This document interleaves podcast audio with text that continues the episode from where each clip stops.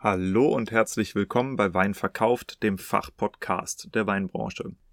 In der heutigen Episode spreche ich mit Gerd Reis, dem Geschäftsführer von Amorim Kork Deutschland, über den Korkmarkt, über Korkgeschmack im Wein und was man dagegen tun kann und natürlich über die Firma Amorim.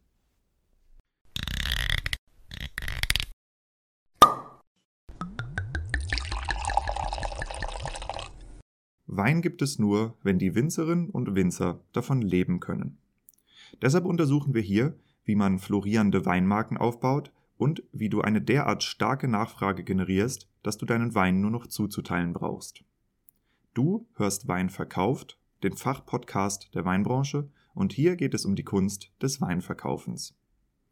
Wir sprechen über messerscharfe Positionierung, visionäre Verkaufstechniken, unterbewertete Nischen und entstehende Märkte im Wine-Business. Eben alles, was Entscheidungsträgern im Weinbau und angrenzenden Wirtschaftszweigen dabei hilft, profitable Vertriebskanäle zu erschließen, ihre Betriebe vernünftig auszubauen und zuverlässig neue Kunden zu gewinnen. Mein Name ist Diego, mein Podcast ist für alle gedacht, die in den Reben stehen und im Keller rumwuseln. Ich habe lange nach einer passenden Community für Weinverkauf gesucht er hat nun bei Wein Plus seinen Heimathafen gefunden und verdankt der Mitgliedschaft bemerkenswertes Wachstum.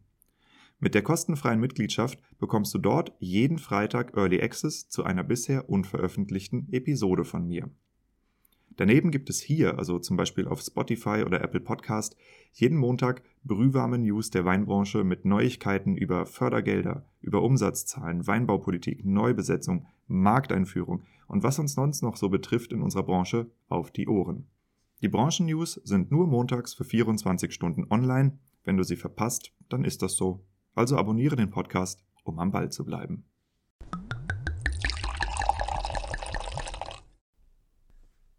Amorim ist finanzieller Hauptsponsor dieses Podcasts. Das bedeutet, dass sie ganz viel ermöglichen. Also erstens, dass ich diesen Podcast hier in Vollzeit betreibe und zweitens, dass ich auch im Moment im Bordeaux sitze und hier dieses Intro einsprechen kann. Das Ganze könnte ich mir nicht erlauben, wenn nicht Amorim bei mir an Bord wäre.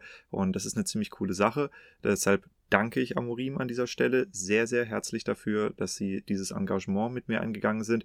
Und ich möchte euch Winzern auch mal ein bisschen was davon erzählen und zeigen, wie eigentlich die Korkproduktion aussieht. Und zwar nicht unbedingt nur das Rausstechen aus der Korkeiche, sondern die Veredelung. Denn die Veredelung findet ja tatsächlich auch in Deutschland statt. Und ich hatte die Chance bei Amorim äh, vor Ort in den Produktionshallen mir das Ganze anzugucken, wie zum Beispiel die Winzer-Logos eingebrannt werden auf die Korken, wie die Korken bedruckt werden, wie die Korken imprägniert werden, wie die Korken auch ausgesucht werden und sortiert werden. Und äh, das ist eine ziemlich, ziemlich coole Sache. Also das ist natürlich, wenn man jetzt aus dem äh, klassischen Weinbau kommt, äh, erstmal ein Unternehmen, was wesentlich größer ist, als man das gewöhnt ist. Auf der anderen Seite ist es auch viel kleiner, als ich eigentlich dachte also was heißt kleiner, aber ich habe mir jetzt vorgestellt, dass es irgendwie gigantische Hallen sind und ähm, es sind schon große Hallen, aber es arbeiten erstaunlich viele Leute da. Also es ist überhaupt nicht so durchmechanisiert, wie ich mir das vorgestellt habe, sondern du hast wirklich an jedem Prozessschritt äh, hast du ganz, ganz viele Menschen, die halt immer wieder Qualitätskontrollen machen. Ne? Und das sind ganz viele Kleinstmaschinen, die da rumstehen und halt Chargen für Winzer bedrucken. Das ist ein riesiges Geklacker und Geratter, ähm, wo dann plopp, plopp, plopp, plopp, plopp die einzelnen Korken rausfallen, Tausende von von tausenden Korken jede Minute und jede Stunde. Und äh, das gleiche dann natürlich auch an größeren Maschinen für die richtig großen Chargen und überall wuseln Leute rum und gucken sich bei jedem Prozessschritt die ganzen Korken an, was ich mir ja unglaublich anstrengend auf Dauer vorstelle. Aber das heißt, es, äh, es ist wirklich unfassbar, wie großer Wert dort auf Qualität gelegt wird. Und ich meine, das ist ja auf der einen Seite auch klar, weil äh, wir wissen alle, eine Korkcharge, das macht niemandem wirklich Spaß, vor allem nicht den Kunden und auch nicht dem Winzer, der dadurch die Kunden verliert. Und insofern verstehe ich, warum eine Firma wie Amorim da halt so großen Wert drauf legt. Äh, ich konnte es mir jetzt angucken und ich muss sagen, wer von euch die Zeit hat, schaut mal bei Amorim vorbei, guckt rein, die lassen euch auch rein. Also ich habe gefragt, man kann sich das angucken als äh, Amorim-Kunde oder als Interessierter super, super faszinierend. Und ich werde jetzt auch äh, rund um die Episode, also wenn du das gerade hörst, auch bei äh, Instagram verschiedenste Fotos und Videos veröffentlichen, die ich dort gemacht habe. Also das heißt, falls du nicht die Möglichkeit hast, da mal hinzugehen, dann kannst du es dir ab jetzt zumindest bei mir bei Instagram anschauen. Und damit auch noch einen Dank an den zweiten Sponsor Euramobil. Euramobil ist eine Firma aus Sprendlingen, also auch in Rheinhessen angesiedelt, die mir ein Wohnmobil zur Verfügung gestellt hat. Ein ziemlich cooles sogar, ein aktiver One für diejenigen, die sich dafür interessieren.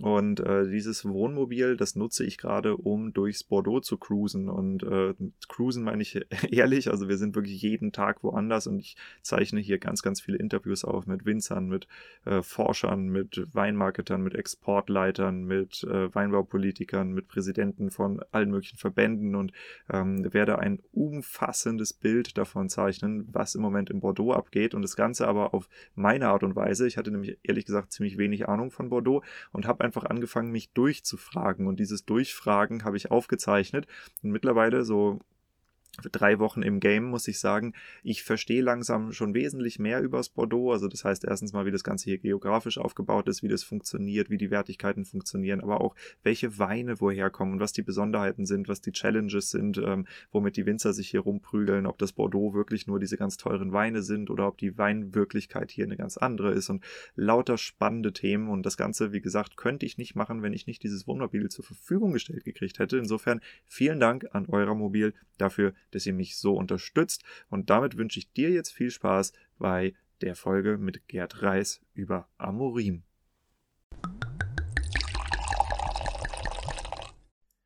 Ich weiß immer, dass ich in der Gegend bin, wo ich meine Winzerkarriere angefangen habe, wenn ich auf der Autobahn unter den Autobrücken durchfahre und das Wort Karies lese. Es wird Leute geben, die das auch schon mal gelesen haben und wissen, wo ich mich gerade aufhalte. Ich bin im Großraum Rheingau, Rheinhessen, rund um Bingen und äh, rund um Wiesbaden. Da überall findet man das in 30 Kilometer Entfernung. Der Sprayer ist sehr aktiv und das löst irgendwie Heimatgefühle in mir aus. Heute bin ich auf der falschen Seite des Rheines, weil man muss ja wissen, dass ich im Rheingau ausgebildet wurde.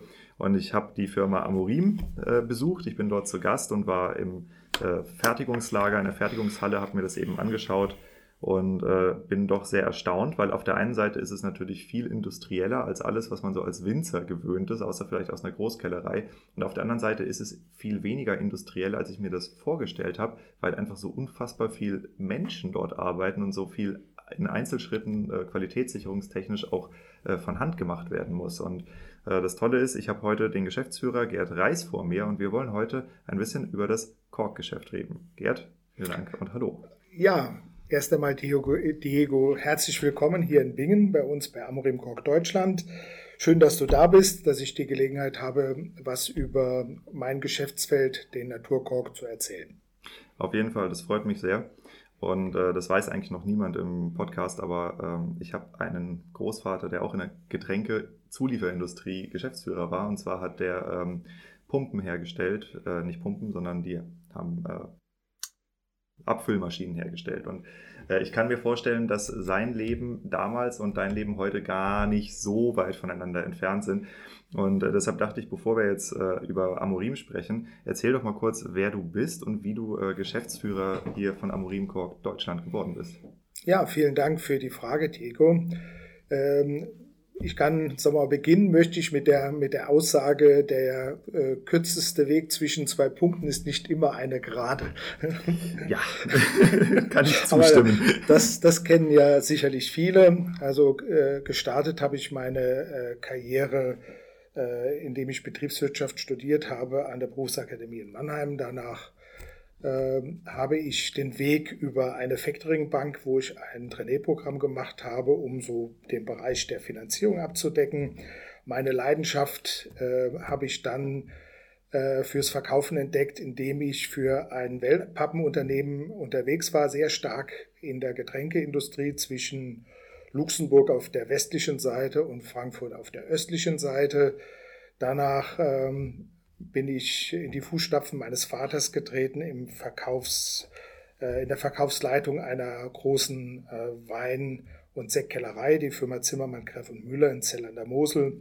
In allen Betrieben habe ich eine, eine tolle Zeit verlebt, viel gelernt und meine Kenntnisse äh, rund um die Weinzulieferung doch deutlich ausbauen können und in der Zeit bei Zimmermann, Greff und Müller halt auch viel über äh, die Vermarktung von Wein auch in Exportmärkten gelernt. Und dann hast du gedacht, das ist so cool, ich wechsle jetzt die Seite? Ja, es kam tatsächlich, äh, äh, ich wohne hier im Nachbarort von Bingen in Münster-Samsheim und äh, der Weg nach Zell ist halt doch sehr weit. Ich wollte meine Karriere auch weiterentwickeln äh, und dachte, äh, ich müsste vielleicht nochmal auf die Seite in die, in die Zulieferindustrie gehen, weil ich ja da auch sehr gut vernetzt bin durch meine vorherigen Tätigkeiten und manchmal äh, passieren halt solche kleinen Wunder. Man schlägt die Zeitung auf, da steht eine, äh, eine Stellenanzeige in der Zeitung, auch wenn heute das alles online läuft. Damals gab es noch Zeitungen, äh, die für sowas gut waren. Und da steht ein Stelleninserat, was letztlich genau auf mein Anforderungsprofil passte. Ich kam gerade zurück von USA, von einer Verkaufsreise und habe einfach mal eine Bewerbung geschrieben. Aus der Bewerbung wurde ein Bewerbungsgespräch, ein zweites, dann ein Besuch in Portugal. Auf einmal hatte ich einen neuen Job. Wann war das? 2003. 2003, also das heißt, du bist jetzt im 18. Jahr. Im 19. Im 19. Jahr. Ja. ja.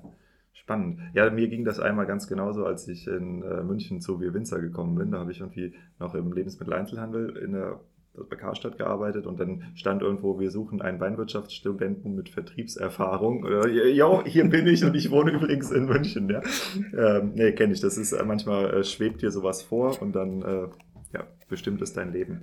Das heißt, du machst jetzt seit 19 Jahren Kork-Vertrieb. Warst du von Anfang an Geschäftsführer oder bist du auch hier im Vertrieb eingestiegen? Nein, ich bin äh, in die Niederlassungsleitung eingestiegen, also direkt letztlich die Vorstufe zum Geschäftsführer äh, das haben wir dann äh, zwei, drei Jahre später nachgeholt, als wir umfirmiert haben von GmbH auf GmbH und Co. KG. Seitdem bin ich einzelzeichnungsberechtigter Geschäftsführer für Amorim Kork Deutschland. Das, da kommen wir sicherlich später im Interview noch dazu. Die Anfangszeiten waren nicht so einfach, weil die Erbschaft, die ich angetreten hat, hatte, war schon schwierig. Lassen Sie lass mich das mal so formulieren. Okay, äh, wir lassen das so im Raum stehen und gucken, ob wir später vielleicht lernen, was du damit meinst. Ähm, genau, wir hatten eben schon im Vorfeld mal besprochen, ähm, was Amorim und Amorim Kork in Deutschland überhaupt, in welchem Verhältnis die zueinander stehen, weil Amorim ist ein Name, ich nehme an, jedem in der Weinwirtschaft ist bekannt, wer Amorim ist oder wofür Amorim steht. Aber das ist natürlich auch eine sehr interessante Firma und das ist äh, ein multinationaler Konzern, wenn man so möchte, von dem wir hier einen kleinen Teil sehen und kennenlernen. Und ähm, gib uns doch mal bitte einen Überblick, was ihr hier am Standort Deutschland macht. Ähm, wir als Amorim Kork Deutschland sind hundertprozentige Tochter der Firma Amorim Kork Portugal. Amorim Port Cork Portugal gehört äh, zu 100 Prozent zur Cotissera Amorim, die auch an der Euronext Börse in Portugal gehandelt werden als Aktienkonzern. Ähm, man hat äh, im Rahmen der Vertikalisierung letztlich vom Wald bis in die Flasche äh, sich dazu entschlossen, 1995 auch in Deutschland eigene, eigene Niederlassung zu gründen. Äh, und ja, das waren so die, äh, die Stunde, wo man letztlich vom Wald bis äh, in die Flasche die, die Themen in, aus einer Hand wollte. Eine Vertikalisierung heißt, äh, dass ich praktisch von der Produ also vom Produzieren des Korks im, in einem Korkeichenwald bis hin zur Vertriebsdependance in dem Land, in dem Zielmarkt alles. Es geht, so, es geht sogar noch einen Schritt weiter. Es geht bis in die Flasche. Weil äh, letztlich wir, also kauf, wir kaufen die, äh, die Rinde, äh, wird ja, äh, wächst ja an einem Baum in Portugal, der, der Korkeiche, Super Quercus L. Äh, die Rinde wird geschält, äh, wird dann gelagert. Ähm, man kauft die halt von, äh, von Besitzern von Korkwäldern. das findet auf Aktionen statt. Da werden immer 15 Kilo Korkrinde werden versteigert. Das ist eine Roba und diese äh, Roba äh, wird dann mit einem bestimmten Preis bezahlt, den der Markt und die Qualität des Korkens halt äh, repräsentieren und äh, werden dann entsprechend gelagert, müssen dann über ein halbes Jahr stabilisieren und dann finden die weiteren Verarbeitungsprozesse statt.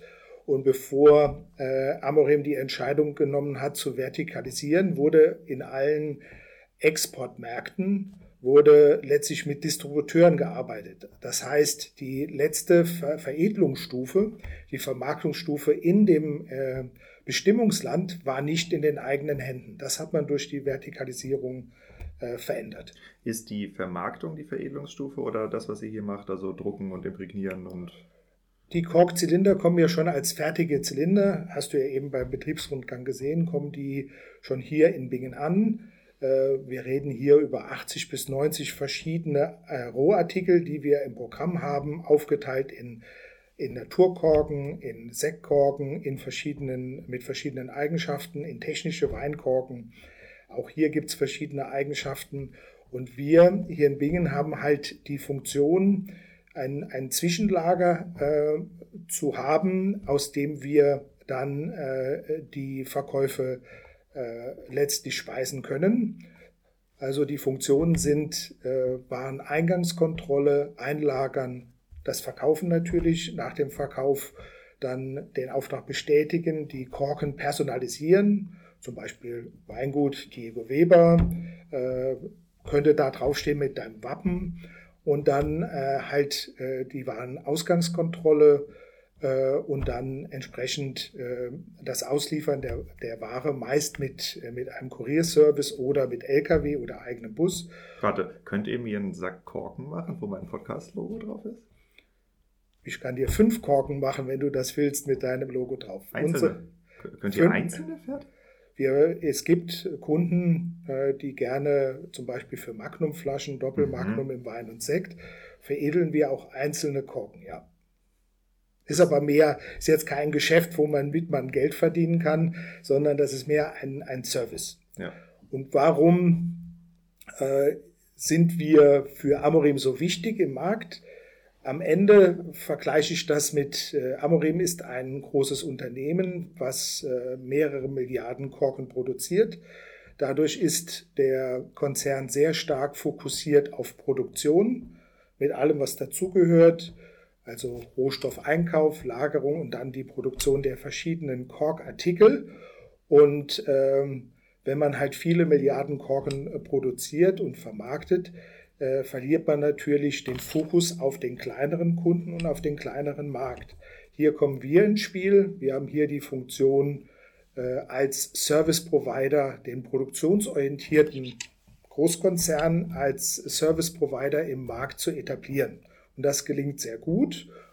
Und hier gehört es natürlich schon dazu, äh, halt auch äh, da zu sein mit dem eigenen Verkaufsaußendienst in den Weinbauregionen. Da sind wir präsent auf der einen Seite, aber auch Sonderwünsche von Kunden zu erfüllen. Und da kann es auch dazu gehören, dass man halt zwei ähm, Korken für eine 15-Liter-Flasche äh, veredelt. Ja, okay, gut, weil man hat ja dann, wenn man das anbietet, eben auch die Chance, dass der Kunde denkt, oh, das ist ein guter Service und ich schaue mal, was sie sonst noch so machen. Ähm, Amorim an sich, du hast es eben gesagt, ist ein börsennotiertes Unternehmen. Es ist ja. wirklich eine Konzernstruktur. Ich glaube, rund zweieinhalbtausend Mitarbeiter oder sowas. Oh, es sind viereinhalb. Viereinhalb, oh, dann habe ich mir die Zahl falsch gemerkt. Aber Amorim ist doch auch noch, ich weiß jetzt nicht zu wie viel Prozent, aber Inhaber geführt, oder? Ja, circa 80 Prozent der Aktien sind tatsächlich in der Hand der Familie Amorim, ähm, die sehr operativ auch im Unternehmen mit tätig sind. Unser äh, aktueller Firmenpräsident für Cotisiera Amorim ist der Herr Antonio Amorim, äh, der das auch schon viele, viele Jahre macht. Über der Cotisiera Amorim gibt es noch eine Amorim Holding. Die Amorim Holding, äh, dazu gehören dann halt auch äh, zwei spanische Banken, eine, äh, zwei Weingüter in der Zwischenzeit, Quintanova und Taboadella Quintanova im Dorotal ansässig, ein 100 Hektar Betrieb und ganz neu äh, Taboadella. Im Dao-Gebiet ansässig, ein 47 Hektar Betrieb, die äh, für mich eine ganz wichtige Akquisition waren als Korkenhersteller, weil sie äh, auf höchster Ebene, auf Inhaberebene, den, ähm, die Probleme der Kunden wurden auf einmal die eigenen Probleme. Ah, ich, ah ja, ich verstehe, was du sagen willst. Okay, man, man kauft sich die Produktion praktisch ein und merkt endlich mal, was eigentlich auf der anderen Seite abgeht. Man und, hat und die ich, Bedürfnisse der, der, der Kunden. Ja, hm, verstehe. Wir haben, äh, glaube ich, da gab es viele Lektionen, die äh, äh, positiv gelernt wurden, die die Geschwindigkeit, das Produkt Kork noch besser zu machen, noch kompetenter zu machen, ähm, noch marktgerechtere Lösungen zu erarbeiten, wurde sicherlich durch die Akquisition äh, der beiden Weingüter, ganz besonders Kind Hannover vor zwölf Jahren, äh, sehr stark stimuliert. Wenn du jetzt sagst, ganz besonders Hannover, fällt dir ein Beispiel ein, äh, was du anführen kannst, äh, wie das den Produktionsprozess zum Beispiel verbessert hat? Ja, jetzt nicht ein Beispiel, ich möchte jetzt nicht auf eine Reklamation oder sowas eingehen, aber wir haben mal, nachdem Quintanova zum Konzern gehörte, haben wir mal in Portugal mit allen General Managern aus, von überall der, von, die kamen aus überall von der Welt, unter professioneller Führung einen äh, zweitägigen Workshop gemacht. Da waren unter anderem, es waren alles Amore-Mitglieder, außer äh, die, äh, diese Firma, die das letztlich moderiert hat. Wir sind, äh, wir haben dann bewusst Teams gebildet. Das eine Team waren zum Beispiel Supermärkte, ein Team waren die Korkhersteller, Amorim, ein Team waren zum Beispiel Kunststoffhersteller für Kunststoffverschlüsse, ein Team war äh, Schraubverschlusshersteller, äh, ein Team war Supermarkt. Und äh, wir hatten klare Aufgabenstellungen, die letztlich ähm, dazu dienen sollten, herauszufinden, wo sind die Stärken und Schwächen für die einzelnen, ähm, für die einzelnen Verschlussfraktionen und wie würde man argumentieren gegenüber einem Supermarkt zum Beispiel oder einem Fachhandel, äh, warum dieses der Verschluss ist, äh, den man nehmen soll für, äh, für, für den Wein. Und es war, äh, die Findings waren sehr positiv. Und unter anderem spielte dann das eigene Weingut, die eine sehr, äh, wie soll man sagen, eine sehr progressive Haltung äh, an den Tag gelegt haben bei diesem Meeting, wo auch der Firmenpräsident und andere Eigentümer der Firma mit dabei waren. Und das dann an der Schlusspräsentation, wo dann jeder seine Vorteile äh, präsentiert hat, äh, letztlich artikuliert hat.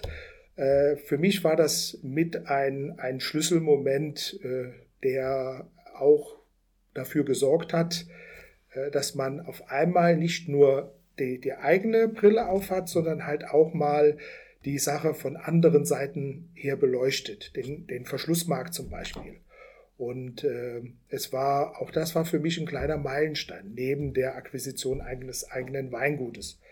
Es ist dann auch gemündet Amorim setzt äh, unglaublich viel Kapital ein, um das Produkt Naturkork besser zu machen, äh, Stück für Stück. Korkgeschmack ist, wir würden sagen, besiegt. Die Wahrscheinlichkeit, hier noch mal Probleme zu haben, ist im Bereich technische Korken gegen Null gehend. Im Bereich Naturkorken äh, permanent weiter reduzierend. Technisch heißt ein granulatbasierter Korken zum Beispiel. Zum Beispiel ein granulatbasierter Korken. Ein Zwei-Scheiben-Korken, ein Twin-Top oder ein Mikrogranulatkorken. Wir haben jetzt gerade superkritisch äh, gereinigte Korken im Bereich Mikrogranulatkorken eingeführt oder auch im Bereich der Sektkorken. Äh, die gibt es dann mit zwei Scheiben, mit einer Scheibe als Voll-Aklo oder Mikro-Aklo-Sektkorken. Äh, Und das sind so die, die verschiedenen Einsatzgebiete. Für mich ist, äh, was ist das Besondere an Amorim? Es ist äh, einmal die Größe, die man halt auch äh, nicht nur, also die Größe, die man dahingehend positiv einsetzt, mit der Mission, Kork und Korkverschlüsse immer ein Stück besser zu machen. Das treibt uns wirklich an. Es laufen permanent 250 Projekte in Portugal es wird, werden neue äh, Technologien eingeführt. Man ist unglaublich vital. Und das Zweite ist, ähm, warum es, äh, warum Amorim was Besonderes ist. Für mich ist Amorim, weil man halt so breit gefächert im Markt aktiv ist, mit Korkstopfen, mit äh, Industriekork, mit Isolationskork, mit Kork für Fußböden, für, für viele andere Anwendungen ist Amorim ein Unternehmen, was es am besten schafft, die höchste Wertschöpfung aus einem Kilo Kork zu machen. Also eigentlich, ah, okay, ja, weil du, weil du so eine vielseitige Verwendbarkeit hast. Habt ihr ein äh, Recyclingprogramm? Wir haben ein Recyclingprogramm, was auch sehr erfolgreich läuft. In Deutschland, auch in Deutschland gibt es das zum Beispiel. Wir arbeiten hier mit äh, Kehl Kork zusammen. Das ist eine Behindertenwerkstatt in Kehl vor Ort Kork, wo äh, unsere Kunden oder wir unsere Korken zur Weiterveredelung hingeben. Meine Mutter hat das mal beruflich gemacht in Kiel. Äh, da gab es so eine halb halb äh, private oder von der Stadt halt äh, eine, eine Beschäftigungs-Reintegrierungs GmbH, also so, so, eine Art Arbeitsamt, aber ja. halt von der Stadt eine GmbH. Und die haben äh, irrsinnig viele Korken gesammelt, recycelt und daraus äh, so Bodenplatten gebaut. Und das waren auch ja. Reintegrierungsmaßnahmen oder halt Behindertenwerkstätte, ja. solche Dinge. Und äh, das gibt es scheinbar immer noch. Und ich, ja. hab, ich bin auf so einem Fußballboden groß geworden. Also hervorragend. Gibt, wir, gibt sitzen, wir sitzen hier tatsächlich auf einem, äh, auf einem Kork-Fußboden. Der das hat nur als, als Decken, als Deckenlayer hat der halt eine Kirschbaumoptik. Das ist alles. Aber ansonsten unter der Kirschbaumoptik hat man eine Lage Kork, dann hat man halt äh, dieses, äh, diese Holzlage und als Trittschalldämmung ist nochmal Kork unten drunter kommt von unseren Kollegen in Delmenhorst bei Bremen, die für die Vermarktung von äh, Korkfußböden, Industriekork, zum Beispiel für Birkenstock und andere Anwendungen zuständig sind. Ich werde mal ein gutes Wort bei eurer Mobil für euch einlegen, dass man die Wohnmobile von innen mit Kork auskleidet. Das wäre auf jeden Fall cool. Tatsächlich äh, haben wir als Fördermitglied im Korkverband einen ein Leonwood, ein Holzhaushersteller im Premium-Bereich, der im größeren Ma Maße Kork-Granulate äh, nachfragt, um zwischen den Holz, zwischen den Hölzern eine Isolationsschicht zu haben. Ja, also die Anwendungsmöglichkeiten sind, glaube ich, so vielfältig wie die Ideen, vor allem wenn man halt bauen möchte oder nachhaltig bauen möchte. Absolut. Ähm, ich möchte noch ein bisschen was über Kork erfahren. Und zwar, ähm, weil wir Winzer denken immer in Ausbeute, in Hektoliter pro Hektar. Und äh, wie ist denn Ausbeute in der Korkwirtschaft? Und also Korkwirtschaft, ich weiß, das ist eine sehr, ich glaube, alle sieben oder alle 15 Jahre oder sowas kann man ernten.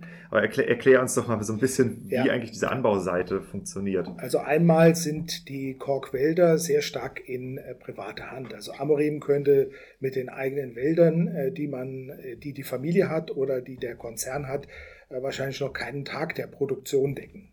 Also das heißt, es wird tatsächlich äh, eingekauft äh, zwischen der Hauptvegetationsphase, wenn die Schälung stattfindet, das ist von Ende Mai bis Ende August. Äh, hier nur mal um eine Größenordnung abzugeben, äh, kaufen wir ungefähr 35.000 Tonnen Korkrinde ein mit einem Preis von drei bis vier Euro. Kann man ja mal überlegen, pro, pro Kilo. Pro Kilo. Das heißt, wir müssen so ungefähr mit 100 bis 130 Millionen Euro in Vorkasse legen, was wir dann erstmal ein halbes Jahr zur Seite legen. Aber kommen wir zurück zum Baum. Also der Baum braucht äh, von, der, von der Pflanzung bis zum ersten ähm, Schälen braucht er circa 23 Jahre. In diesen äh, 23 Jahren äh, wächst er halt. Sie kann, man kann ihn dann schälen der dazu Bedingung ist, dass der Umfang mindestens 70 Zentimeter ist.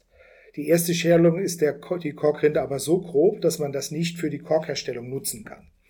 Also muss der weitere neun Jahre, äh, muss der Baum wachsen. Und man hat dann ungefähr nach 33 Jahren hat man die zweite Schälung. Auch die ist noch nicht geeignet für Korken daraus herzustellen, die in der Lage sind, Weinflaschen zu verschließen. Erst Reden nach, wir über granulatbasierte Korken oder über richtig ausgestanzte? Wir reden hier über richtig ausgestanzte Korken. Okay. Dann der, äh, der dritte Herbst nach 42, 43 Jahren, da ist die Kork, das Wachstum der Korkrinde so homogen, dass man da dann äh, die ersten Korken ausstanzen kann. Das ist doch der komplette Wahnsinn. 43 Jahre. Wenn ich als Nachfolger eines Korkwaldbesitzers einen Baum pflanze, dann gehe ich in Rente, bevor der Baum einen Euro abgeworfen hat, sozusagen. Das ist absolut korrekt. Es dauert halt, man pflanzt heute äh, für seine Enkel. Die werden den Ertrag haben und wir haben den Ertrag von unserer Großeltern, von den Großeltern, wenn wir heute äh, letztlich Ertrag aus Korkeichenwäldern haben, dann ist der basierend auf den Korkeichen, die der Großvater irgendwann mal gepflanzt hat. Es ist schon äh, atemberaubend und dann nachdem der dritte äh, Korkherbst, den man dann nehmen kann für Korkenzustanzen, ähm, genommen werden kann, dauert es wieder neun Jahre, bis die Rinde sich erneuert und dann kann man dann ein zweites Mal Rinde ernten, die man zur Korkenproduktion für Wein- und Sektflaschen zu verschließen nehmen kann. Das heißt, was wir vermarkten, ist, ist letztlich äh, Luxus geliefert von der Natur. Also jede äh, High-End-Firma wäre wahrscheinlich froh, man hätte eine solche Geschichte. Und in diesen 43 Jahren ähm, findet viel, viel statt. Also äh, Korkeichenwälder gelten als ähm, äh, Biodiversitäts-Hotspot, einer der sieben größten in der Welt. Rückzugsgebiet für aussterbende Tierarten wie Wönsreiher oder iberischer Fuchs, äh, Luchs, Entschuldigung, dann äh, es ist äh, aktiver Brandschutz, weil wenn man in Portugal äh, hört, dass äh, Korkwälder oder Wälder brennen, dann sind das keine Korkwälder, sondern Pinien und Eukalyptus. Ich habe eben einen Korken da drüben gesehen, der muss beim, äh, beim Branden muss der stecken geblieben sein. Ja, ja. Also ich dachte erst, dass das ein ausgestanztes Stück Korkrinde ist, bis ja. ich es mir genau angeguckt habe. Ähm, ich glaube, denen kann man einiges antun, bevor die durch sind. Absolut. Also da kannst du mit dem Bunsenbrenner drauf losgehen und nicht viel passiert. Es gab tatsächlich mal von Abenteuerleben eine, äh, wo man halt so mit so einem Brenner hat sich jemand in 10 Zentimeter dicken Kork äh, reingesetzt, so einen Kubus gebaut und die, die kam mit dem Flammenwerfer die man so nur aus dem Fernsehen kennt und die haben da zehn Minuten äh, den da drauf gehalten und innen drin ist die Temperatur um drei Grad gestiegen oder so, wenn überhaupt, aus dem Kopf. Aber äh, also da hat Kork sicherlich auch ähm, äh, eine Rolle zu spielen, gerade jetzt, wo Thema CO2-Retention, äh, Nachhaltigkeit immer mehr ein Thema wird, haben wir hier für, für die Weinindustrie sicherlich Lösungen zu bieten für das kleine Weingut, aber auch für den größeren Betrieb. Gut, also nach 43 Jahren fangen wir an zu ernten. 53, 43. 43, 43 Jahren fangen wir an zu ernten, alle neun Jahre. Wie lange steht ein Baum im Ertrag? 170 äh, bis 250 Jahre. Also, das heißt, er wird bis zu 300 Jahre alt. 250, naja, die Gesamt... Ach, die Gesamtlebensdauer. Die, sagen wir mal, er, er steht ungefähr 150 Jahre äh, im, ist er 150. produktiv. Ja. Das heißt, ich kann den 16, 17 Mal ernten. So was, was hole ich an Kilos runter von so einem Baum? Ja, im Schnitt sind das irgendwo zwischen 5.000 und 10.000 Korken. Insgesamt? Insgesamt. Hängt, wenn er jung ist, weniger, wenn er älter ist, halt mehr. Aber im Schnitt so 7.000 vielleicht. Okay, wie viele Korken brauche ich für ein Kilo? Äh, ein Korken wiegt ungefähr äh, zwischen 4 und 5 Gramm. Das heißt, ich brauche 200 Korken für ein Kilo und verkaufe das Kilo für drei bis vier Euro. Ich probiere zu verstehen, ja, was, nein, was nein, so ein Baum wert ist. ja, so kann man den Baum ja äh, letztlich nicht rechnen, so die, sondern man muss halt sagen, okay, der Baum bringt mir äh, so viel Rinde. Äh, und wenn, wenn man äh, halt schaut, wie der Prozess halt stattfindet, äh, wird ja nicht die gesamte Rinde genutzt für, für, für ganze Naturkorken herzustellen, sondern es sind ja von denen, wo die Qualität der Rinde sowohl von Dicke als auch von Konsistenz halt so groß ist, da werden gerade mal 30 Prozent benutzt und 70 Prozent sind Rework, also Verschnitt. Verschnitt, was ja. man dann halt für technische Korken nutzt. Deshalb haben die technischen Korken ja auch eine wichtige Bedeutung für die äh, Wertschöpfung des Produktes Kork an sich. Okay, verstehe. Ähm, ich habe, glaube ich, im Studium mal einen kurzen Beitrag, nee, nicht einen Beitrag, einen, äh, eine Präsentation über Nachhaltigkeit in der Korkproduktion äh, gehalten. Ähm, da werden wir gleich auf jeden Fall noch ein bisschen drauf eingehen. Aber was mich sehr interessiert, ich habe in Erinnerung, dass wir eine europäische Korkeiche haben, dass wir aber auch asiatische Konkurrenzprodukte finden, die in Masse angebaut werden. Und äh, wir, wir leben ja in einem Zeitalter, wo wir wahrscheinlich vom amerikanischen Zeitalter ins chinesische Zeitalter überwechseln, wenn man sich das mal so anguckt. Ähm, nun haben wir es hier mit einem Konzern zu tun, der offensichtlich überwiegend in europäischer Hand ist. Ähm, wie genau entwickelt sich denn der globale Markt für Korken? Äh, Flaschen, Wein, Korken äh, werden ausschließlich hier in den europäischen und nordafrikanischen äh, traditionellen Korkmärkten. Portugal hat mit ungefähr 50 Prozent der Menge, ist das größte Land, gefolgt von Spanien, Frankreich, Italien, aber man findet halt auch Korkeichenwälder in Marokko und Tunesien und Algerien, äh, wobei auch diese, äh, diese Qualitäten an Kork sind eher werden nicht so gerne genommen für Flaschenkorken herzustellen. Aber es gibt ja viele andere Anwendungen, wo, man, wo wir das äh, für nehmen können auf die anderen äh, Kork Anbaugebiete, auf die du zu sprechen kommst, Vietnam, China zum Beispiel, diese, Kork, äh, diese Korken sind äh, nicht geeignet für Flaschenkorken herzustellen. Weil? Weil die eine andere Konsistenz haben. Die haben andere äh, physikalische Eigenschaften als die, die, äh, die wir hier in Europa haben. Das ist eine andere, eine Subart von dem Superquercus, die so nicht geeignet sind für, für Korken herzustellen. Aber China ist durchaus ein, ein äh, lukrativer Markt für uns, weil China sehr großen Wert darauf legt, dass Weine, die sie konsumieren, mit Naturkorken verschlossen sind. Also auf der Konsumentenseite ist es für uns ein sehr wichtiger Markt. Mhm.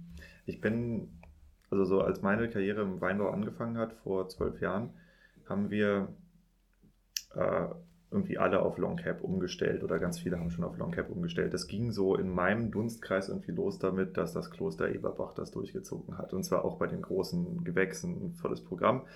Äh, ich meine langsam eine Trendwende wahrzunehmen, aber mir fehlen da die Zahlen. Ähm, wie entwickelt sich die Anwendung von Kork? Ja gut, die Anwendung von Kork in, äh, in Deutschland ist schon eher als dramatisch zu bezeichnen. Als ich anfing 2003 äh, war, war der Konsum von äh, Naturkorken in Deutschland noch bei circa 1,3 bis 1,4 Milliarden. Man, äh, es war fast ein, ein Monopol für äh, für den Verschluss Kork. Man konnte halt entscheiden, welche Sorte nimmt man und von welchem Anbieter. Das hat sich dann äh, schlagartig geändert. Es fing, mh, hm, fing halt letztlich an in, im Bereich der Supermärkte und Discounter Aldi Lidl, die halt anfingen und haben Kunststoff dann. Also vor dem Schraubverschluss gab es erst noch den Kunststoff, die die Hochzeit hatten von 2003, 2004 bis 2009 Seitdem entwickelt sich weltweit und auch in Deutschland Kunststoff dramatisch zurück und wurde substituiert durch Schraubverschlüsse. Schraubverschlüsse haben auch im stärkeren Maße dann äh, Naturkork-basierende Produkte, ganze, auch technische, ersetzt im, im Bereich ähm, ja, Fast-Moving Consumer-Weine, äh, erst mehr in den, in den Supermärkten und den Discountern oder im, im Handel generell im Handel und später äh, im nächsten Schritt dann auch bei den Winzern, ähm, um einmal äh, natürlich Geld zu sparen. Ein, äh, ein High-End-Naturkorken hat seinen Preis. Zwischen 30 und 60 Cent muss man schon rechnen. Und Schraubverschluss je nach Menge und Dekorationsgrad ist, liegt irgendwo zwischen 8 und 12 Cent. Also, und man spart noch die Kapsel. Aber ähm, auch da findet ja eine Lernkurve statt. Ein, äh, ein Schraubverschluss oder ein Kunststoffverschluss hat den Zenit lange überschritten, verliert permanent weltweit an Marktanteilen, äh, liegt heute vielleicht noch so bei zwei Milliarden Stück. Schraubverschlüsse sind weltweit äh, wieder gestiegen auf ungefähr sechs Milliarden, aber der Hauptteil der für Wein und Sekt verwendeten Verschlüsse mit äh, ungefähr elf Milliarden liegen bei, bei Naturkork basierenden Verschlüssen. Ganze Naturkorken und auch technische Korken. Äh, auf Deutschland das runtergebrochen, würde ich sagen, für mengenmäßig äh, haben wir sicherlich 85 äh, Prozent der Menge von 1,5 Milliarden, 1,4 Milliarden verloren. Äh, Sekt dabei sehr stabil. 85 äh, Prozent der Menge, also das heißt, wir liegen bei 170 Millionen Ungefähr, ja. Plus nochmal 100 Millionen, die wieder exportiert werden. Äh, komme ich vielleicht später noch dazu. Also ähm, das ist absolut der Fall. Meine äh, Schraubverschlüsse sind omnipräsent. Äh, man kann, kommt heute an diesem Verschluss als Konsument, wenn man sagt, ich will ja aber nur Weine trinken, mit, die mit Naturkork verschlossen sind, ist das möglich. Dann müssen die Weine aber eher rot sein oder äh, rot und weiß, aber sehr teuer. Also erste Gewächse, Grand Crus, vielleicht hier und da Ortsweine. Ähm, oder sie sind verschlossen mit technischen äh, Lösungen, die mehr und mehr auch Einzug finden. Weil zum Beispiel im VDP spüre ich im Moment einen Trend Richtung Mikrogranulat äh, im Bereich der Ortsweine. Also die Gutsweine eher geschraubt, Ortsweine dann ein Technik, bisher auch geschraubt, aber äh, ist für Weinentwicklung und die Wertigkeit ist halt ein Naturkork basierender Verschluss besser. Der ganze Naturkork vielleicht zu teuer, äh, aber äh, ein Mikrogranulatkorken, der irgendwo dann so 15 Cent sowas kostet, könnte hier äh, eine probate Lösung sein und dann im, in, im Premium-Bereich äh, ganze Naturkorken. Ja. ja. Okay, ähm, wir gehen jetzt einfach mal dahin, wo es weh tut. Äh, es gibt ja einen Grund, warum Winzer weggegangen sind von Korken. Ja. Und äh, da müssen wir nicht alle drüber sprechen. Das hat mit Trichloranisol zu tun. Ähm, aber ich glaube, es gibt eben auch technische Errungenschaften bzw. Veränderungen, die das Spielfeld für nicht nur für Amorim, sondern auch für andere Korkhersteller natürlich verändern. Und ähm, ich meine, du weißt, was los ist. Du weißt, wie ärgerlich das für einen Winzer ist, wenn äh, er seinen Kunden verliert wegen einem Korkgeschmack. Absolut. Ja. Und äh, dann würde ich sagen, wir öffnen jetzt mal das Spielfeld mit dem Ball. ähm, wie sieht's aus mit Korken? Ja gut, äh, Trichloranisol äh, war sicherlich äh, ein, ein, eine wichtige Triebfeder, gepaart, wie ich eben schon erläuterte, mit der preislichen Komponente. Ähm, wenn man auf ganze Naturkorken blickt, äh, die ich jetzt mal in den Vergleich setze zu, zu Schraubverschlüssen, hat man hier natürlich ein Naturprodukt, eine Biomasse, die sich am, am, äh, am Korkbaum erneuert, alle neun Jahre. Ähm, vielleicht als kleiner Zwischenruf, der Irrtum, dass Korkeichen gefällt werden müssen, äh, dem möchte ich hier ganz äh, bewusst auch widersprechen. Das ist das Gegenteil der Fall. Äh, die Rinde wird von der Korkeiche geschält äh, und die äh, Rinde, die Korkrinde, erneuert sich dann in den nächsten neun Jahren und der Baum kann wieder geschält werden.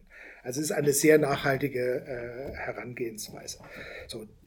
Aber die Rinde wächst am Baum neun Jahre Mhm. Und äh, bis die, sie dick genug ist, weil so ein Kork hat ungefähr 24 Millimeter und dann braucht man noch ein bisschen Futter. Also wenn der so 26, 28 Millimeter die Rinde hat, äh, dann kann man sie ernten. In aller Regel sind, äh, es ist, gibt auch ein Gesetz, dass die Bäume nur alle neun Jahre geschält werden dürfen.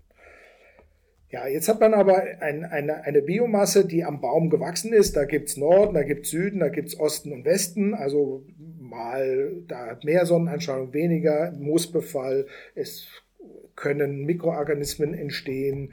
Und also jeder Korken an jedem Zentimeter des Baumes ist irgendwo ein Unikat, so wie dein Fingerabdruck. Äh, und jetzt muss man noch wissen, äh, Trichloranisol ist eine Verbindung, die in aller Regel entsteht, dass äh, Mikroorganismen Chlorverbindungen als Gift wahrnehmen, das umwandeln in Trichloranisol, was dann nicht mehr giftig ist, aber ich sag mal, ja. den Korkgeschmack, den wir kennen, ähm, dann halt verursacht. Weshalb ja auch Korkgeschmack beim Schraubverschluss vorkommen kann, weil ich andere Chlorquellen ha haben, haben, könnte. Kann, ja. Ist selten, ich, aber geht. Ja. Geht. Ich komme da gerade gleich drauf ja. zurück. So, diese, äh, ich wollte noch einen Zwischenruf machen zu der Verbindung. Also, wie äh, wir bekämpfen hier Korkgeschmack, bei ganzen Naturkorken ganz besonders, weil die am schwierigsten zu reinigen sind, wo ein Zuckerkorn in der Lage ist, 80 olympische Schwimmbecken so zu kontaminieren, dass wir den Wein als korkig oder die Flüssigkeit als korkig wahrnehmen. Das heißt, vielleicht ein Esslöffel den ganzen Bodensee. Also wir bekämpfen etwas. Ähm, das ist wie beim Winzer, wenn der auf dem Hektar eine Traube hat, die einen Foxton hat, äh, also diese, so eine alte Piwi-Sorte zum Beispiel, ja. komplette Charge, schmeckst du raus, das ist der Wahnsinn. Ja, ja. und also hier in Konzentrationen, die äh, unglaublich niedrig sind. Aber im technischen Bereich ist das schon länger gelungen, hier dieses äh, Thema zu äh, zu eliminieren und äh, hier eine äh, konstante, ähm, starke Qualität sensorisch rein und mit festen physikalischen Eigenschaften äh, zu, zu generieren. Bei ganzen Naturkorken war das schwieriger, aber auch da hat der Konzern äh, über zwei Strategien im Bereich der Beseitigung und im Bereich der, der Kontrolle äh, halt äh, ist man hingegangen und hat hier äh, sehr große Erfolge in den letzten Jahren erzielen können. Eines ist äh, das NDTEC-Verfahren, wo jeder Korken einzeln gescannt wird. Stück für Stück, dauert zwei Minuten, hat natürlich. NDTEC waren die blauen Kartons, ne? So das, sind die, das sind die blauen Kartons. Mhm. Jeder Korken einzeln wird Stück für Stück analysiert und äh, verworfen, wenn er über 0,5 Nanogramm hat. Mit Naturity haben wir eine, eine Möglichkeit gefunden, im Vakuum hohe Temperaturen zu, äh, zu implizieren, äh, ohne dass wir die physikalischen und äh, optischen Eigenschaften des Korkens verändern, was auch dramatisch äh, bessere sensorische Ergebnisse bringt. Gast ihr das dann aus? Oder? Ja, man, man simuliert letztlich äh, im Vakuum 240 Grad äh, mit der Idee, äh, ab 240 Grad das TCA-Molekül äh, nicht zu beseitigen, sondern zu zerstören. Äh, das ist die Temperatur, die man braucht, um das Molekül zu zerstören. Du hast eben gesagt, dass ich mit dem Flammenwerfer auf den Kork losgehen kann und auf der anderen Seite wird es nicht warm. Wie lange muss ich denn den Korken sozusagen pasteurisieren, bis der einmal durchge durcherhitzt ist? Ähm, TCA ist jetzt im Korken, im ganzen Naturkorken, keine Substanz, die sich im Korken bewegt. Es ist eine, eine eine Punktbelastung. Wenn die jetzt zum Beispiel oben auf dem Korken ist, der dem Wein abgewandt ist, wird der, äh, der Wein nicht korkig schmecken, sondern erst wenn ein, ein Austausch der Flüssigkeit mit dem Korken ist. Also selbst wenn er an der Seite ist und dort kein, keine Flüssigkeit, äh, das TCA mit dem TCA in Verbindung kommt, wird der Wein nicht korkig sein. Ah, weshalb ihr die Scheiben einsetzt bei den Korken. Man hat eine gereinigte Scheibe und die schützt den. Das, äh, die, die Scheibe ist mehr dazu gedacht, äh, einmal die Ausdehnung der, äh, des äh, Mikro- äh, oder des Zylinders, des äh, Aklozylinders äh, zu unterstützen und ist natürliche Barriere zwischen hm. dem Kork, äh, dem Mikrogranulat oder Granulatkorken und dem Klebstoff zum Wein. Also wenn man jetzt keinen Kontakt haben möchte, zum Beispiel mit Polyurethan, was der Klebstoff ist von, äh, von Granulatkorken jeglicher Couleur, dann äh, würde man äh, durchaus auch einen äh, Zwei-Scheiben-Korken nehmen können, unseren Twin-Top oder Twin-Top Evo, die auch bestimmte Eigenschaften haben. Die ganzen Naturkorken sind ja aus einem Stück. Also das heißt zusammenfassend, ich habe auf der einen Seite Naturkorken, die äh, chemisch analysiert werden, also Gaschromatographie. Gas und auf der anderen Seite habe ich Korken, die praktisch erhitzt werden, um das TCA zu. Ja, so heiß ist das gar nicht. Das sind äh, 35, 40 Grad, aber dadurch durch das Vakuum, Vakuum ja. äh, erhöht sich diese Temperatur und die, äh, die Erfolge geben uns recht. Ich habe selber immer wieder hier im Hause im Rahmen der Wareneingangskontrolle Korken abgerochen und die Homogenität der eingehenden Korkchargen hat ähm, wirklich sensationell äh, zugenommen. Also es ist, wir haben noch nie neutralere Korken abgerochen als die neuen, die mit dem Naturity-Verfahren letztes Jahr Einzug gehalten haben. Ihr sagt dazu abgerochen, äh, ich habe es jetzt schon sozusagen im Feld mehrfach äh, den Begriff gehört, äh, handgeschnüffelt. Das ist, glaube ich, das, was man sich so vorstellt, dass hier 500 Leute in Reihe stehen und nein, an jedem einzelnen Kork riechen. Nein, nein, nein. Wir machen eine, äh, sagen wir, die Hauptanalysen finden ja in Portugal statt. Äh, wo jede Charge auch intensiv äh, ausgangskontrolliert wird, aber auch über den gesamten Prozess von Eingehen der Rinde, über die Verarbeitungsschritte immer wieder analysiert wird. Und wir machen ja nur noch die Kür hier. Wir, äh, wir machen im Rahmen der Wareneingangskontrolle der fertigen Zylinder, machen wir Stichproben und später dann nochmal äh, im Warenendprodukt. Sind auch beide W-zertifiziert nach Geisenheimer Prüfsiegel was auch äh, hier in Deutschland einen, einen, gewissen Stellenwert hat, wo die ähm, die Prozesse, die wir hier in Deutschland machen, äh, zertifiziert sind und das geht sogar noch ein Stück weiter. Ähm, Geisenheim fährt auch mit nach Portugal und auditiert die Amorim-Betriebe in Portugal, sodass man hier schon ein ganzheitliches Bild hat von dem, was, ähm, was tatsächliche industrielle Praxis ist und wie Amorim halt äh, arbeitet in der, in der ähm, Supply Chain, von der, vom Wald bis letztlich in die Flasche. Also das ist schon, äh, schon eine gute Sache. Was ist denn der Grund dafür, dass Amorim so einen hohen Marktanteil hat? Sind die einfach überfinanziert gewesen oder gab es da ein paar interessante Entscheidungen? Weil ich meine, ich, ich, ich denke mir dann immer, irgendwo muss es jemanden gegeben haben, der, keine Ahnung, wie einen Dale Carnegie oder so gesagt hat, ich baue jetzt hier ein Konglomerat oder wie, wie genau seid ihr da geworden, wer ihr geworden seid? Ja, Amorim ist äh, gegründet worden in Villanova de Gaia, der Ort, wo die Portweinkellereien direkt gegenüber von Porto sitzen, am südlichen Ufer des Dours. Ähm, damals ging es darum, äh, Portweine zu verschließen. Äh, die, das Dorutal war ja das erste eingetragene Weinbaugebiet in der Welt ähm, seinerzeit und Portwein äh, ist ja dadurch entstanden, um den haltbar zu machen, hat man halt ähm, Alkohol dazugegeben, sodass die Gärung gestoppt wurde mit der Zugabe von Alkohol. Der, durch den höheren Alkohol war der Wein äh, stabil und wurde dann äh, nach, hauptsächlich nach England exportiert. Und äh, da gab es in, in, früheren Jahrhunderten halt schon viel, viel Bedarf und äh, Portugal war äh, Korkland. Äh, und dann hat sich einfach im Großraum Porto, südlich von Porto, ein, ein, ein Zentrum gebildet über, ähm, über viele Jahrzehnte, Jahrhunderte, die letztlich äh, was dafür gesorgt hat, dass da, äh, sagen wir, 300, 400 Kochunternehmen, kleinere Familienunternehmen waren.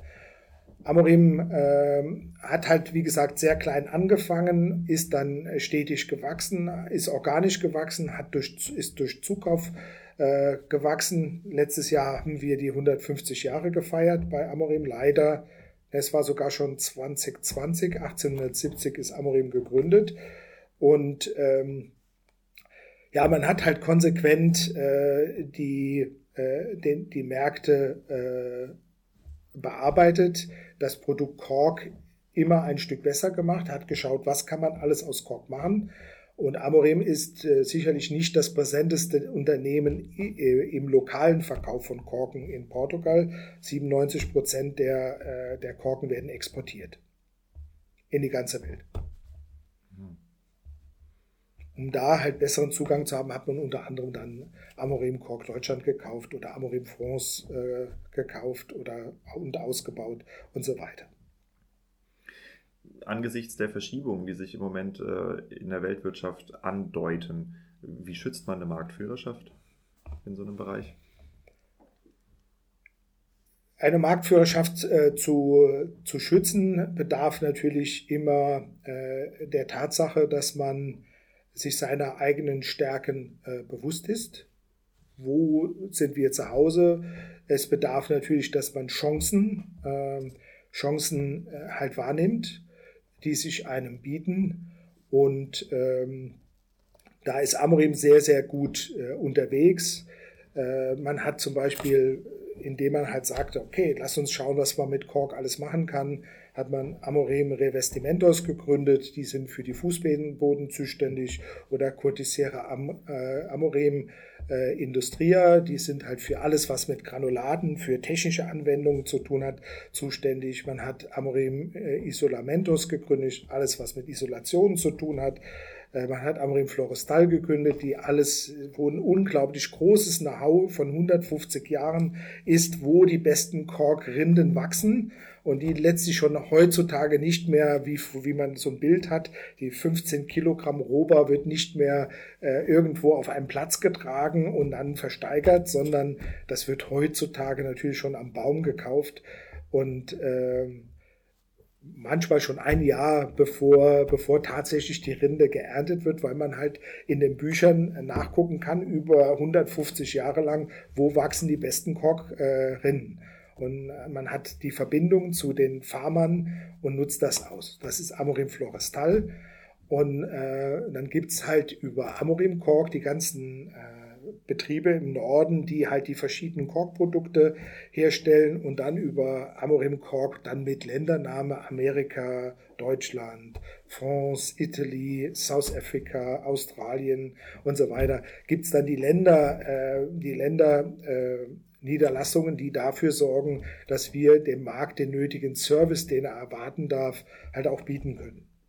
Und da haben wir hier die Funktion für den deutschen Markt und auch für die Anrainerländer äh, eine Funktion zu übernehmen als Service Provider im mhm. Bereich Flaschenverschlüsse.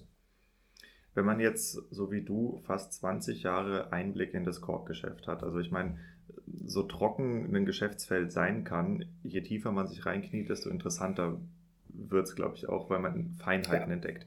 Und wenn man jetzt mal so, ich sag mal, von außen aufs Korkgeschäft blickt, dann kann man ein bisschen über Naturschutz reden, man kann ein bisschen über Chlor reden, man kann ein bisschen über dies, über das reden, was so die typischen Themen sind. Was wird denn aus deiner persönlichen Erfahrung gern übersehen, was aber eigentlich total wichtig ist in diesem Geschäft?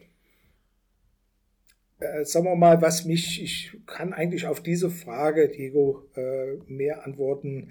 Äh, aus meiner Erfahrung heraus äh, verkaufe ich seit 18 Jahren Korken in, in den Markt an die Abfüller. Äh, ich würde behaupten, ich habe so gut wie noch keinen Korken deshalb verkauft, weil er nachhaltig ist. Ja, sondern? Also letztlich, ähm, man würde ja meinen, mit den ganzen Attributen, die wir schon besprochen haben, zum Beispiel so ein, ein Weinkorken trägt in sich, dadurch, dass er ja im Wald gewachsen ist, über 43 Jahre, äh, Cradle to Gate, 320 Gramm CO2. Ein Korken, der 4 Gramm, 5 Gramm wiegt, kompensiert in seinem Lebenszyklus vom Wald, bis er der LKW Portugal verlässt, 320 Gramm CO2 und ist damit in der Lage, die Flasche zu kompensieren. Aber ich verkaufe nicht einen Korken deshalb, weil er nachhaltig ist oder weil er eine Antwort hat auf Nachhaltigkeitsthemen. Ich verkaufe Korken deshalb, weil damit einher äh, ein bestimmtes äh, Image geht, eine Erwartung, wie der Wein sich entwickelt.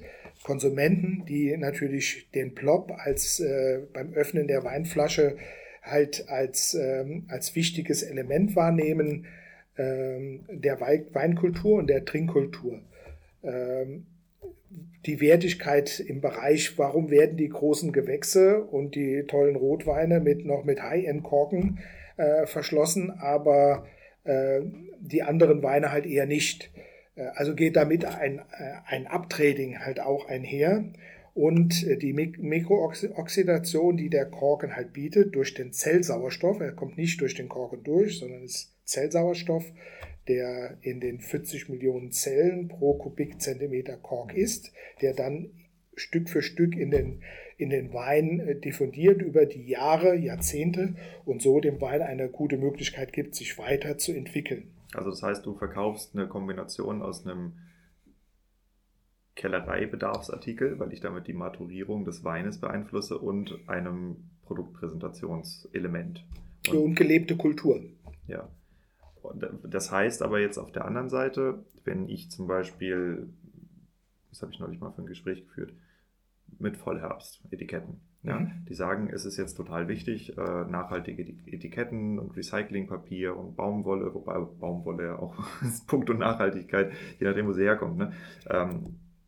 Du sagst, dieser Zug ist für das B2B-Geschäft überhaupt nicht relevant. Ich, hab, ich, habe gesagt, in den letzten 18 Jahren war es nicht relevant. Aha, okay.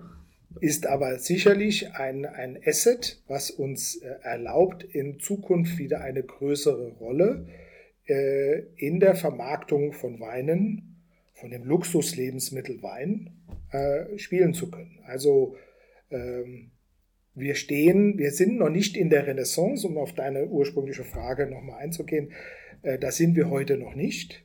Aber äh, das, wir haben ein, ein, ein Potenzial als äh, Naturkorkhersteller oder Hersteller von Naturkork-basierenden Verschlüssen, äh, ein Teil der Lösung zu sein, wenn es um Nachhaltigkeitsthemen geht im Bereich der, der Weinverschlüsse. ein Sektkork, Sektkorken repräsentieren 50 Prozent der Firma, äh, trägt einen positiven CO2-Fußabdruck mit 562 Gramm CO2-Retention bei.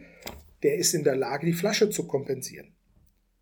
560 Gramm, was wir zertifizieren können und wir auch unseren Kunden mit Zertifikaten bestätigen, ist in der Lage, die Flasche zu kompensieren. Das heißt, wenn einer auf dem Weg ist, Nachhaltig, äh, Nachhaltigkeit stärker in den Fokus seines Tuns äh, zu, zu tun, haben wir sicherlich einen Lösungsansatz im Bereich der Verpackung, den wir beisteuern können. Und der ist signifikant, der, der Lösungsansatz. Und der wird sicherlich auch in Zukunft äh, an, an Bedeutung gewinnen. Da sind, das macht mich so zuversichtlich äh, für die nächsten Jahre, dass äh, dieser Aspekt, der bisher in 18 Jahren nie eine Rolle gespielt hat, aber Stück für Stück ähm, an Bedeutung gewinnen wird. Mhm. Ich glaube, der Weinmarkt befindet sich in einem starken Umbruch. Also wir haben auf der einen Seite wenn ich das richtig verstehe, haben wir den Trend zu immer mehr Massenweinen. Also wir haben ein Aussterben der Kleinwinzer oder ein Zusammenziehen der Flächen unter größeren Dachmarken. Und auf der anderen Seite haben wir einen immer extremeren Landweinmarkt, also diese, diese fancy Weine. Und wahrscheinlich geht die Schere immer weiter auseinander. Ähm, was seht ihr denn als Amorim, also in der Entwicklung der Bestellmengen oder in der Entwicklung der bestellten Korken in den letzten 10, 15 Jahren? Also kann, kann man daraus etwas über den Weinmarkt ableiten, einen Trend? Also einmal spüren wir äh, schon, dass die, äh, der Wandel, den wir vorher schon mal äh, skizziert hatten, von Kork über Kunststoff zu Schraubverschluss äh, sicherlich jetzt mehr als abgeschlossen ist und einen das Pendel wieder ein Stück weit zurückschlägt. Dazu ist das Thema Nachhaltigkeit und bessere sensorische Sicherheit äh, von ganzen Naturkorken und äh, hundertprozentige von, von technischen Korken äh, ist da sicherlich eine gute Basis. Äh, die Akzeptanz von, von, von Korken ist sehr, sehr hoch. Ja, wir spüren eine Konzentration im Markt. Erfolgreiche Winzer übernehmen Funktionen, was früher Kooperativen hatten, Genossenschaften hatten. Ähm, wir sehen, dass äh, in den, äh, in, im, im Handel Supermärkte äh, und auch Harddiscounter Projektweine an Bedeutung gewinnen. Aber im Moment, also diese Preisklasse ich sag mal 8,99, die jetzt zum Beispiel Markus Monitor bei, glaube ich, Lidl war es, oder von Volks mit 7,99 bei, auch bei Lidl äh, repräsentiert oder Gauchweine bei äh, 5,49 oder was die da im Moment gerade äh, kosten, dass das äh, diese Projektweine gewinnen und die, die Supermärkte und Discounter probieren darüber Profil zu gewinnen und halt auch ein neues Klientel in ihre Märkte zu kommen. Wer Geld ausgibt für Wein, also mehr Geld als 2,99 Euro, was ein Durchschnittspreis im Handel darstellt, der ist auch bereit für andere Lebensmittel mehr Geld auszugeben. Der genießt halt gerne und äh, diesen Genuss, ähm, dafür ist er bereit, Geld auszugeben. Das noch gepaart mit einer aktuellen Corona-Krise, was ja dazu führt, es wird mehr zu Hause getrunken, äh, deutlich mehr zu Hause getrunken, weniger in Restaurants. Äh, viele haben zugemacht, viele werden nicht mehr öffnen. Ähm, man hat das auch gespürt, dass die, der Absatz in dem Handel deutlich nach oben gegangen ist, im Bereich Online nach oben gegangen ist und dass die Leute bereit sind, auch wieder mehr Geld für Wein auszugeben. Und dieses Uptrading, da wird auch Kork eine Rolle spielen, bin ich mir ganz sicher. Winzer haben im Moment ein Problem und das sind steigende Rohstoffpreise in bestimmten Produktionsmaterialien. Also wir haben Papierstau sozusagen. Ähm, Gibt es das bei Kork auch und wie verhält sich Kork als Verschlussmaterial da gemessen an äh, anderen Verschlusssystemen, die vielleicht eine globalere Herstellungskette haben? Kork hat äh, lass es mich so formulieren, ich muss mich kurz sammeln. Kork hat, ähm, ist ja schon von, von jeher aufgrund der Tatsache, dass es den natürlichen Prozess hat, die die lange Dauer, wo es herkommt, die Kosten für das Rohmaterial, die Weiterverarbeitung und auch die Distribution, äh, liegt ja Kork preislich schon vor diesen Preisanpassungen, über die du sprichst, schon äh, deutlich höher als Schraubverschlüsse. Schraubverschlüsse legen im Moment zu 20, 25 Prozent. Ähm, wir liegen aktuell bei einer Preisanpassung von irgendwo bei 5 Prozent.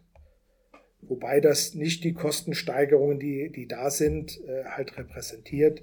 Ich sag mal, wenn ich jetzt bei uns schaue, wir haben gerade schon die Bilanz gemacht, äh, Verpackungen, Transport, äh, also Kartons, Tüten, Klebebänder, Transport, sowohl Spedition als auch ähm, äh, Kurierservice, DPD im Wesentlichen. Äh, in der Summe sind, wir sind jetzt auch etwas gewachsen im letzten Jahr, sind die Kosten um 50 Prozent gestiegen. 50 Prozent. Ähm, das sind äh, natürlich schon signifikante Größen, die, ähm, und das ist ja jetzt nur dieser Bereich. Energie habe ich noch gar nicht gesprochen. Ähm, ich hoffe, dass die, äh, die Basis der, der, der Preise, die für uns auch relevant sind, sowohl die Personalkosten nicht durch die Decke gehen, aber auch Energie und Verbrauchsstoffe, dass äh, die, sagen wir mal, vielleicht größten äh, Teuerungen schon gesehen wurden, dass vielleicht sogar wieder ein Stück nach unten geht, weil sonst müssen wir, wie alle anderen, auch an der Preisschraube drehen. Die gute Nachricht für unsere Kunden ist in der derzeitigen Phase, wo man auf Schraubverschlüsse bis zu drei Monaten wartet, solch lange Lieferzeiten hat man bei uns nicht. Wir sind sicherlich äh, deutlich schneller und das ist auch eine äh, der wichtigen äh, Unique Selling Propositions, die wir auch haben, neben qualitativen und anderen. Äh, wir sind lieferfähig, wir sind servicebereit und wir gehen auf die, äh, auf die Wünsche unserer Kunden ein und das schnell. Okay, das äh, ja, habe ich mir so gedacht, weil wenn es ein rein äh, fast oder also in unserem Fall hier, weil wir in Europa sind, ein rein europäischer Produktionsprozess ist, ähm, dann haben wir in dem Fall einen Lieferkettenvorteil, den wir nicht haben, wenn wir auf Ware aus Übersee warten. Das ist korrekt, ja. Wir sind jetzt mit, bei genau einer Stunde angekommen und äh, ich denke, wir äh, gehen jetzt in eine letzte kleine Fragerunde, Gerne. Ähm, wo ich noch mal ein paar andere Themen aufmachen möchte. Und zwar, ähm, wenn ich als Winzer Korken einkaufe, und ich stelle mir das jetzt so vor, wie ich als Privatperson, ich stehe im Supermarkt und ich möchte eine Melone kaufen und ich muss prüfen, ob diese Melone gut ist oder nicht gut. Ja. Was sind die Indikatoren, äh, die ich lernen kann, um einen guten Korken zu erkennen? Ja, der Kork ist ja als äh, Primärpackstoff, kommt er ja dem Wein, dem Baby des Winzers, der Kellerei, sehr nah. Und hier geht es sehr stark letztlich um Vertrauen. Man muss äh, dem Gegenüber, einmal dem Verkäufer, äh, der ja im, in dem Moment vor mir sitzt, muss man halt vertrauen, was steht äh, auf der Verpackung drauf oder was sagt mir der Verkäufer. Äh, Indikationen, äh, die Vertrauen ähm, generieren können in diesem Zusammenhang, ist natürlich neben dem Verkäufer die Authentizität. Also wir zum Beispiel haben die Authentizität des Produzenten, Kontrolle von der Rinde bis äh, bis zur Flasche und das aus einer Hand. Das haben nicht viele am Markt. Wir haben den Vorteil, dass wir lokal präsent sind und können auch auf kleine Mengen einen hohen Grad an Service bieten. Das können andere auch nicht. Wir haben äh, zum Beispiel auch FSC-zertifizierte Korken im Angebot. Äh, haben manche Menschen auch nicht. Wir haben äh, bestimmte Qualitätssicherungsmaßnahmen, die äh, halt auch dokumentiert sind über HACCP-Siegel, ISO-Siegel oder hier ganz besonders für die Industrie Geisenheimer Prüfsiegel. Äh, dann ähm, haben wir eine Kundenliste, die man auch teilweise nachlesen kann äh, auf unserer Homepage. Die äh, beste Empfehlung ist wie beim Winzer auch, wenn er zu seinen Kunden geht und der eine äh, Konsument, Kunde sagt zu dem anderen, Mensch, ich habe meinen Wein beim Diego gekauft, das ist ein echt toller Winzer, ein up-and-coming Star, da musst du auch mal hin. Ab und, jetzt wisst ihr es. Ja. ich wollte eigentlich damit äh, hinterm, hinterm Berg bleiben, aber jetzt ist es raus. Ja. Der Up and Coming ist raus, ja. ja. Und äh, also so diese, diese Weiterempfehlung. Es sind also keine, es ist kein Schwarz-Weiß, es sind viele kleine Elemente, so wie halt auch im, im Supermarkt, da guckt man, was ist der Preis, ist der richtige Wein, ist er im Angebot, hat er eine Mundus Vini-Medaille oder eine DLG-Medaille und so weiter. So die, diese, so ähnlich ist das bei uns auch. Man muss sich halt ein Bild machen. Die beste Werbung ist immer die Empfehlung von Kunden zu Kunden. Und äh, das ist bei uns auch so. Hm. Ja gut, aber ich, was ich meine ist, ähm, wenn ich jetzt bei euch den teuersten Korken kaufe, dann sagt ihr mir, das ist der teuerste Kork, weil das der beste ist. Woran mache ich das denn fest? Hat das mit der Porengröße zu tun? Sind die Kanäle da drin besonders gerade? Also wie erkenne ich von außen, dass ich es mit einem hochwertigen Korken zu tun habe? Der hochwertige Korken äh, kommen wir mal so, der Standardgröße ist 45 mal 24. Da gibt es von oben nach unten verschiedene Qualitätsstufen. Die beste ist Flor, gefolgt von Extra Super erste und zweite Klasse. Alle anderen sind nicht mehr relevant. Also diese fünf Qualitäten hat man und die unterscheiden sich tatsächlich über die visuelle, äh, die visuelle Qualität die der Korken zeigt, wie viel Risse, wie viel Poren hat er, äh, wie schön ist er gewachsen, wie sehen die Spiegel aus. Also das die, sind die Unversehrtheit. Genau. Okay. Die Unversehrtheit der Korken, das Grad der Unversehrtheit der Korken bildet die, die Messlatte für, für, die, für die visuelle Qualität und die visuelle Qualität ist der Maßstab für den Preis. Das beantwortet die Frage so, dass ich damit was anfangen kann. Und ansonsten die Siegel, das ist definitiv sinnvoll zu wissen, welche Siegel auch einen äh, seriösen Hintergrund haben, weil ich weiß nicht, wie es in der Korkbranche ist, aber wir im Wein, wir kennen definitiv zu viele Siegel und zu viele Medaillen. Ja, aber ja, wenn du sagst, okay, es gibt hier bestimmte äh, Industriestandards oder äh, Hochschulkombinationsprojekte, äh, wo man sich zertifizieren lassen kann, wo ihr ja zertifiziert auch seid, ähm, das hat Aussagekraft. Das ist gut, ja. das zu wissen. Und insofern, Gerd, vielen Dank. Das war ein spannendes Gespräch. Ähm, ich hoffe, dass wir mehr über das Kork-Thema äh, wissen als vorher. Mir geht es auf jeden Fall so. Und ansonsten möchte ich auch an der Stelle nochmal einfach einen persönlichen Dank aussprechen, dass ihr äh, hier mir die Produktion dieses Podcasts ermöglicht. Also das ganze Weinverkaufprojekt, das ist ja weit mehr als ein Podcast.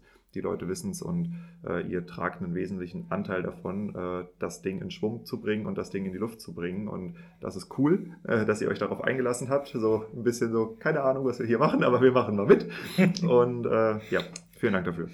Ja, Diego, ich bedanke mich für deinen Besuch, auch für die Möglichkeit, ähm, dich zu unterstützen. Natürlich ist man am Anfang immer ein bisschen skeptisch, man hinterfragt Themen, aber letztlich äh, wollen wir äh, mit dir halt auch einen neuen Weg versuchen, äh, in der Ansprache von Interessierten, im Wesentlichen Winzern, äh, hier auch ein bisschen Infotainment zu machen, nicht nur das Produkt, sondern auch die Menschen, die dahinter sind, den, dem Markt etwas näher zu bringen.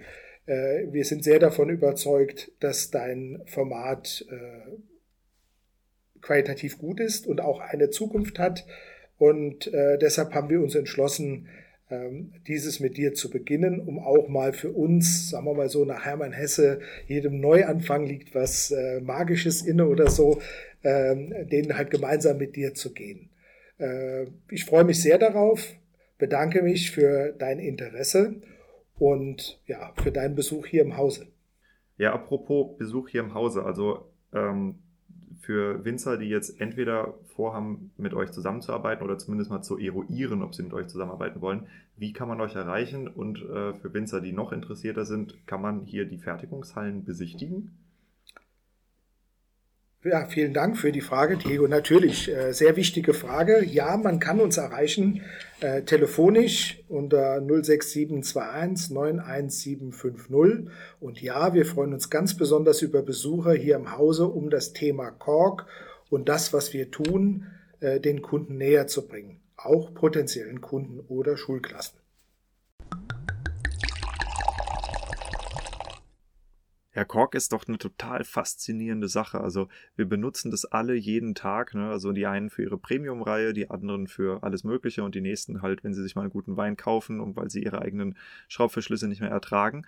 Ähm, aber wir machen uns so wenig Gedanken darüber, was da eigentlich dahinter steckt. Ne? Und äh, ich fand es jetzt sehr spannend, auch mitzuerleben bei äh, einem der Projekte, was ich halt als Projektleiter begleite, ähm, also wo es halt um die Neuentwicklung von der Marke geht, ähm, wie sehr man sich auch an dem Thema Korken aufhängen kann. Also zum Beispiel die höchste Qualität der Korken, das sind Korken, die sind sehr, sehr makellos außen. Ne? Und äh, wir hatten eine längere Diskussion laufen, ob wir das eigentlich haben wollen oder ob der Kork tatsächlich auch ein bisschen Risse haben darf, um halt eben noch, noch äh, natürlicher auszusehen. Und ähm, lauter so äh, spannende, spannende Sachen kann man eben bei Amorim auch besichtigen. Ne? Also wir haben ja über die verschiedenen Qualitätsstufen der Korken gesprochen, darüber, woran man die erkennt. Ja, und das fand ich auch sehr, sehr wichtig. Also da weiß ich jetzt deutlich mehr.